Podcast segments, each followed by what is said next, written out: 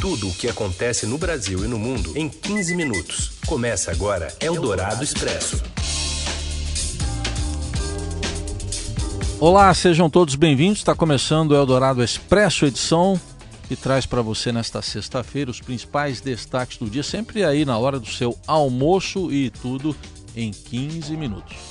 Ao vivo em FM 107,3 nas ondas do rádio da Rádio Eldorado e depois em podcast no seu agregador ou plataforma de streaming preferido.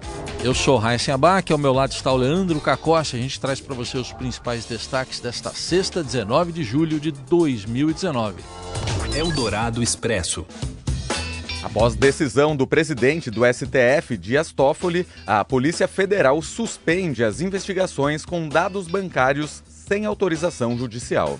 Pressionado pelo setor de construção civil, o governo adia para a semana que vem o anúncio das regras para a liberação de saques do FGTS. E tem também um velho golpe de cara nova, os 50 anos do primeiro passo na Lua e a nova temporada que tomou os fãs de assalto.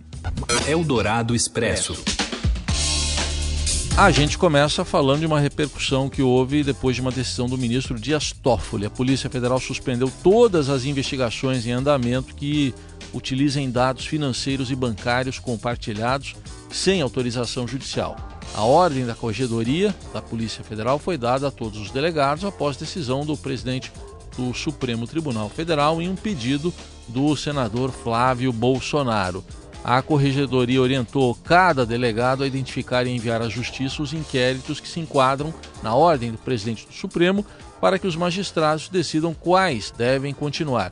A nota afirma que essa medida é necessária, sobretudo para os casos em que estão sendo realizadas diligências cuja interrupção possa causar dano irreparável, como interceptações telefônicas, ações controladas, entre outras.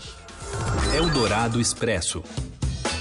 A pressão da indústria da construção e o prazo curto para a Caixa preparar o atendimento dos trabalhadores levaram o governo a adiar para a semana que vem o anúncio da liberação das contas do FGTS.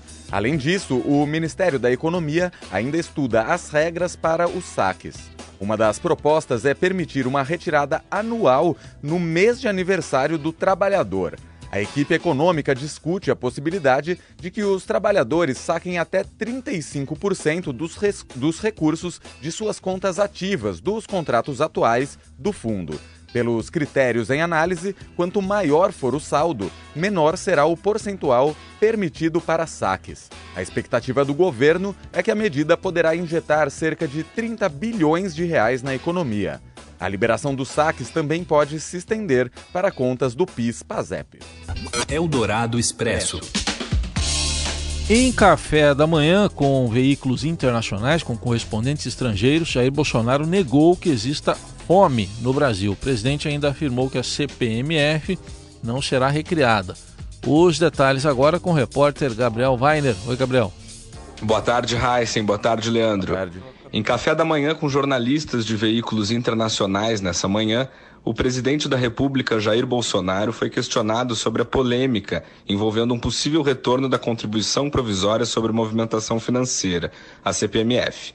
Ideia que já foi criticada duramente pelo presidente da Câmara dos Deputados, Rodrigo Maia. Bolsonaro disse que o governo pretende fundir impostos, mas CPMF de volta, não. No início da semana, no entanto, o Broadcast, serviço de notícias em tempo real do Grupo Estado, apurou que o Ministério da Economia deve propor a criação de um imposto sobre transações financeiras, o ITF, com uma alíquota de 0,6%, superior à da antiga CPMF, mas com um mecanismo de arrecadação similar ao do antigo tributo. Ainda nesse mesmo café da manhã, uma repórter questionou o presidente sobre uma fala recente de Rodrigo Maia, na qual o presidente da Câmara perguntou qual o trabalho que o governo está fazendo para reduzir a pobreza no Brasil.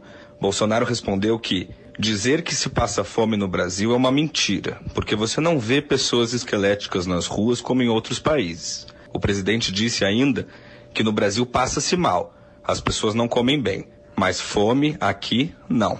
É um país aqui rico para praticamente qualquer plantio Falar que se passa fome no Brasil é uma grande mentira. Passa-se mal.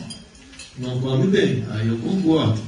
para passar fome, não. Você não vê gente mesmo pobre pelas ruas com um físico esquelético como a gente vê em alguns outros países aí pelo mundo. Eldorado Expresso. Em transmissão ao vivo, o presidente Jair Bolsonaro voltou a defender a indicação do filho, de o deputado Eduardo Bolsonaro, para a embaixada brasileira em Washington, nos Estados Unidos. O presidente afirmou que, se quisesse, poderia nomeá-lo até para ser ministro das Relações Exteriores no lugar de Ernesto Araújo. Não é nepotismo. Não é nepotismo. Se fosse, que cometeu um crime? A possível indicação passa por, por uma sabatina na Comissão de Relações Exteriores do Senado e depois pelo plenário do Senado também. E olha só, se eu quiser hoje, não vou fazer isso, jamais. Tá? Eu chego, chamo o Ernesto Araújo, Ernesto, vai para Washington você que eu vou botar o Eduardo como ministro das Relações Exteriores. Lógico que é filho meu, pretendo beneficiar o filho meu, sim, pretendo. Tá certo? Eu não vou. Se eu puder dar um filé mignon ao meu filho, eu dou, mas não tem nada a ver com filé mignon essa história aí, nada a ver é realmente nós aprofundarmos um, um relacionamento com um país que é a maior potência econômica e militar do mundo. Esse é o presidente Jair Bolsonaro em declaração durante a live, a tradicional live que ele faz toda quinta-feira na sua página no Facebook. Eldorado Expresso. E agora, um alerta: o velho golpe das pirâmides financeiras está de volta em forma de moeda virtual. Tem muita coisa dos anos 80 voltando, né? Exato. Acompanhe os detalhes com o repórter Renato Jaquitas. Olá, Raíssa. Olá, Leandro. Olá. Bom, é, o site do Estadão traz hoje uma reportagem especial assinada por mim, Renato Jaquitas, e com infografia do Bruno Ponciano, é, em que contamos aí a, como cresce pelo Brasil uma onda de investimentos suspeitos de prática de pirâmide financeira. Esses supostos esquemas, é, agora, eles envolvem as moedas virtuais, como o Bitcoin, e as empresas prometem ganhos de até 50% ao mês sobre o capital aí dos investidores. Para ter uma ideia do que significa esse 50% ao mês, um investimento tradicional de renda fixa, que é o CDB, quando distribuído pelos bancos de grande porte, eles geram aí até 5 a 6% ao ano. Segundo aí o Ministério Público, a Polícia Federal e a Procuradoria Nacional aí da Procuradoria da Fazenda Nacional, é, esse tipo de investimento, ele acontece, esse tipo de promessa acontece porque as empresas, na verdade, é, elas não fazem nenhum investimento, elas aportam o capital das pessoas que vão entrando até que em determinado momento o número desses entrantes diminui e a pirâmide, né, o suposto esquema de pirâmide, ele vai desaba, deixando pelo caminho uma série de pessoas sem o, o dinheiro investido. Bom, as autoridades estão fechando o cerco sobre essas empresas. A CVM, a Comissão de Valores Mobiliários, aí tem também é, emitido decisões recentes para tentar coibir esse tipo de atividade. E o que a reportagem faz é o seguinte: a gente seguiu com um grupo anônimo de hackers, é, formado por integrantes do mercado de criptomoedas, identificamos 50 empresas do gênero em atividade no Brasil. A gente cruzou os dados com CVM, com MP e com a Polícia Federal e chegamos a sete dessas empresas e mostramos como é que funciona isso. Volto para vocês aí no estúdio. Um abraço. Eldorado Expresso. E agora vamos ao interior de São Paulo, Piracicaba, vira polo de agronegócios. O repórter Paulo Beraldo foi ver as inovações de perto e traz os detalhes agora. Olá, Heisen. Olá, Leandro. Hoje eu vou contar um pouquinho para vocês a matéria sobre um, um vale do silício que nós temos aqui no Brasil, focado em agronegócio. Hoje existem no Brasil mais ou menos 300 startups de agronegócio, né, que se chamam de agtechs, e tem uma cidade aqui no interior de São Paulo, Piracicaba, mais ou menos 160 quilômetros daqui, reúne 120 dessas empresas. Nós fomos lá conversar com essa turma, ouvir o que está acontecendo, que tipo de inovação eles estão propondo. Tem gente que fala que a gente vai comer até grilo no futuro, acredita? Grilo, porque esse animal ele tem muita proteína, então tem empresas que estão pensando em moer né, esses grilos, enfim, usar a proteína para transformar em barrinha de cereal, focando nesse mercado fitness. E o que, que, é o mais interessante ali que está acontecendo? Várias empresas grandes estão investindo na criação de centros, polos de inovação que são chamados de hubs. O que, são esses hubs? São espaços em que os empreendedores podem pegar uma, uma salinha, uma cadeira, enfim, um espaço e onde tem vários empreendedores de diferentes áreas, diferentes momentos, né? Um na parte de administração, outro ali na parte mais técnica, mais agronômica, e eles trocam informações. Esses hubs são apoiados por empresas grandes ali da região e tem uma instituição que é muito importante lá, que é a Exalc, né? Escola Superior de Agricultura Luiz de Queiroz, ligada à USP, né? Ao campus da USP lá de Piracicaba. É uma escola fundada em 1901 que ajuda muitos alunos aí da lá de Piracicaba, incentivando, promovendo palestras, workshops, enfim, para que os alunos empreendam. E tudo isso está ligado a uma discussão até um pouco mais ampla, né, da questão da fome no mundo. Hoje existem no mundo 820 milhões de pessoas em situação de insegurança alimentar. E uma das formas da gente reduzir as pessoas em situação de insegurança alimentar é através do aumento da produção de alimentos, da melhor distribuição, e tudo isso passa por tecnologia. Tecnologia essa que está sendo desenvolvida lá em Piracicaba por dezenas de pessoas envolvidas aí nesse que é o Vale do Agronegócio da América Latina. O repórter Paulo Beraldo falou sobre grilo nessa hora do almoço. Você comeria grilo? Fiquei um pouco grilado aqui agora com essa pergunta, mas daqui a pouco tem a pizza do pessoal. Então vamos seguir com o jornal. Eldorado Expresso. Falar de futebol, rodada de fim de semana do Brasileirão é assunto para o comentarista Robson Morelli. Oi, Morelli. Olá, amigos. Vamos retomar o Campeonato Brasileiro depois da semana quente de Copa do Brasil, com Flamengo e Palmeiras sendo eliminados. Olha só, hein? Que coisa. 11 primeira rodada do Campeonato Brasileiro ocorre nesse fim de semana e sábado tem jogos bons, né? Por exemplo, 11 horas da manhã vai ter um Vasco e Fluminense lá em São Januário. Jogo bom, jogo de clássico do Rio. É... E eu sou mais o Fluminense, hein? Apesar que o Vanderlei Luxemburgo está fazendo um bom trabalho no nosso glorioso Vasco da Gama. Bahia joga com Cruzeiro também no sábado, 17 horas. E tem um Grenal, 19 horas. Inter e Grêmio, lá no Beira Rio. Engraçado que essas duas equipes estão se preparando para disputar a semifinal da Copa do Brasil. As duas avançaram, né? O Grêmio eliminou Bahia e o Internacional eliminou Palmeiras. Ai, ai, ai. O Palmeiras que joga também lá no Castelão contra o Ceará.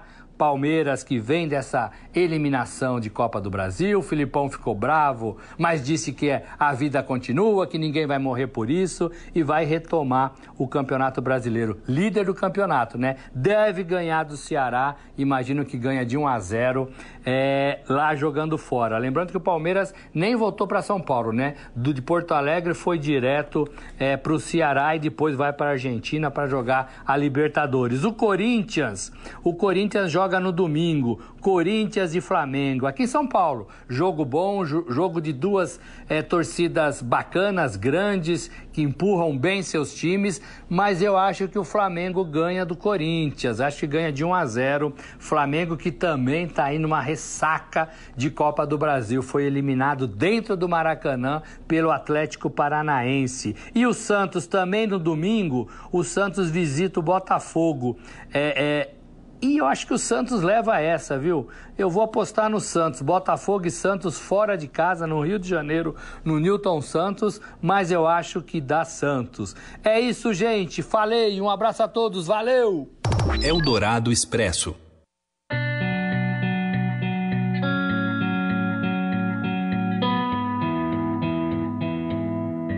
De semana tá chegando, tem gente que tá saindo de férias e aí vai aproveitar para comer pipoca, ficar no sofá e fazer maratona.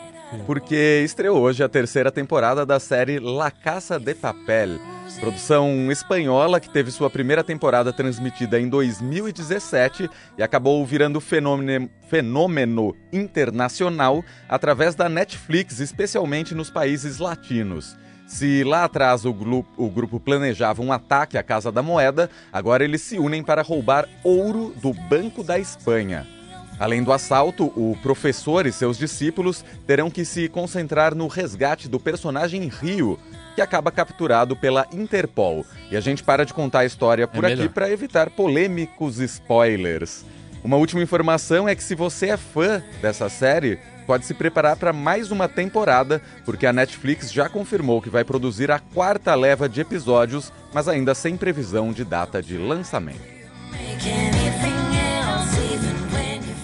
É o Dourado Expresso.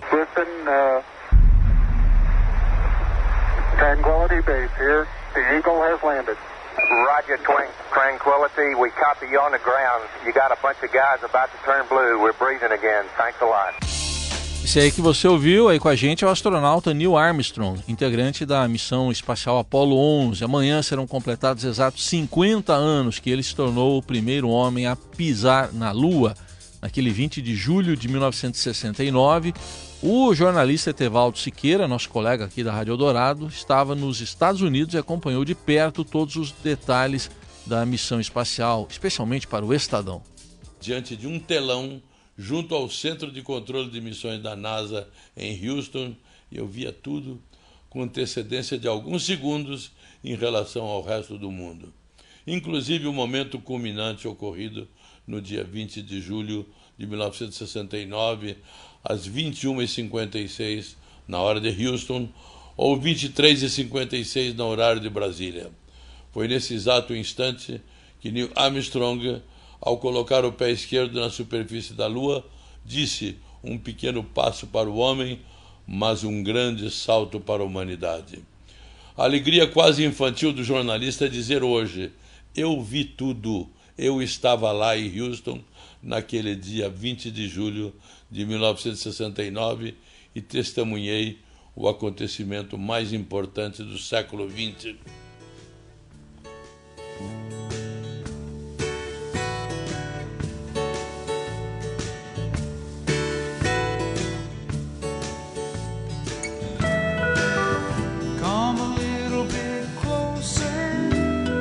Neil Young, né?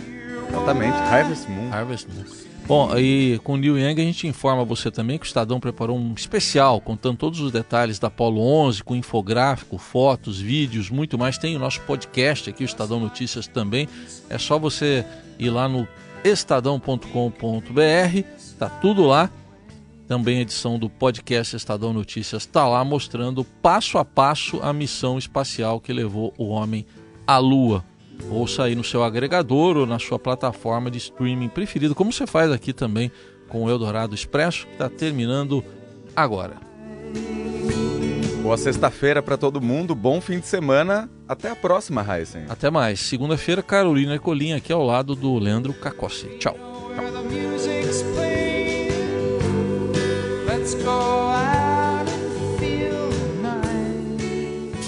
Você ouviu Eldorado Expresso tudo o que acontece no Brasil e no mundo em 15 minutos.